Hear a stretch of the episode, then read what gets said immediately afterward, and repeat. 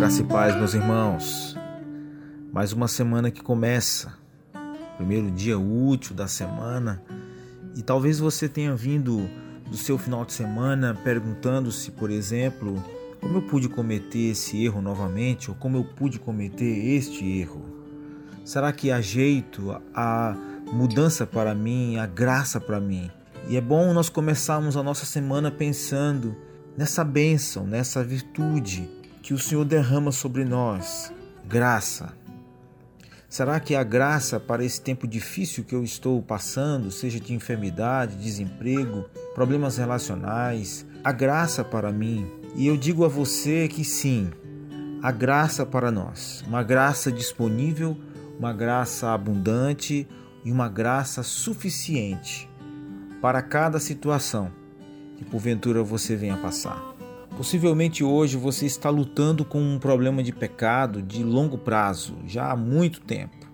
Talvez seja luxúria, talvez seja mentira, talvez seja ciúme, talvez seja uma comunicação inadequada, suja, complicada, talvez seja um descontentamento ou qualquer outra coisa. E todos eles estão incluídos dentro da manifestação ou cobertos pela graça. Independentemente de quais sejam, a graça para você mudar, a graça para você ser vitorioso na sua luta contra o pecado. Pois a graça de Deus, que traz salvação, ela se manifestou a todos os homens, ensinando-nos que, renunciando à impiedade às concupiscências mundanas, devemos viver com sobriedade, justiça e piedade no presente século. Isso está em título 2, de 11 a 14. A graça cobre o nosso pecado e nos dá a capacidade de crescer. Por isso nós somos tão privilegiados e gratos. Então agradeça ao Senhor por esta graça de mudança. A graça também para circunstâncias difíceis. A graça disponível para quando você passa por situações difíceis. Não importa quão grandes sejam as circunstâncias em que você se encontra, a graça de Deus está disponível para você. Não apenas disponível, mas suficiente para permitir que você a suporte sem pecado. Nenhuma tentação vos sobreveio exceto aquela que é comum ao homem. Mas fiel é Deus, que não vos deixará tentar acima do que podeis. Antes, com a tentação, dará também um escape para que a possais suportar. 1 Coríntios 10, 13. Esta é outra grande bênção e vale a pena comemorar. A graça de Deus está à altura de qualquer desafio em sua vida. Não importa quão ruim seja o sofrimento, Deus ainda lhe dá graça e permite que você o honre nele. Ah, pastor, mas eu tive um grande problema, eu tenho um grande problema relacional eu tenho passado por dificuldades tamanhas em meu relacionamento no casamento, ou com os filhos, ou no trabalho. Eu digo a você que há graça também para perdoar.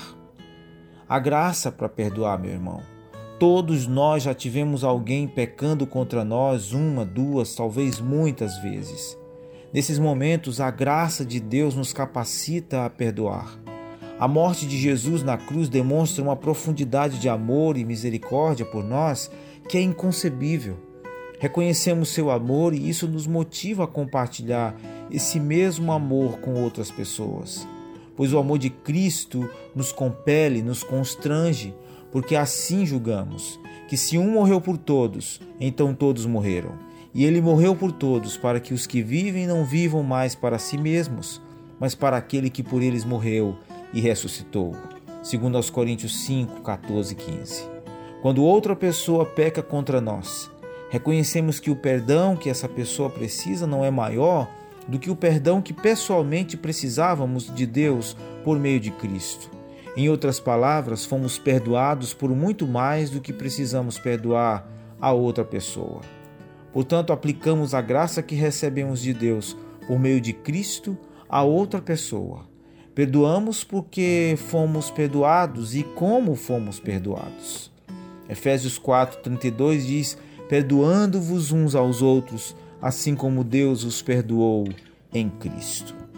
Então tem graça suficiente para você, uma graça abundante e uma graça disponível. Amanhã continuamos a pensar, a meditar e a celebrar a graça de Deus sobre nós. Um bom dia na paz de Jesus. Não me sublime,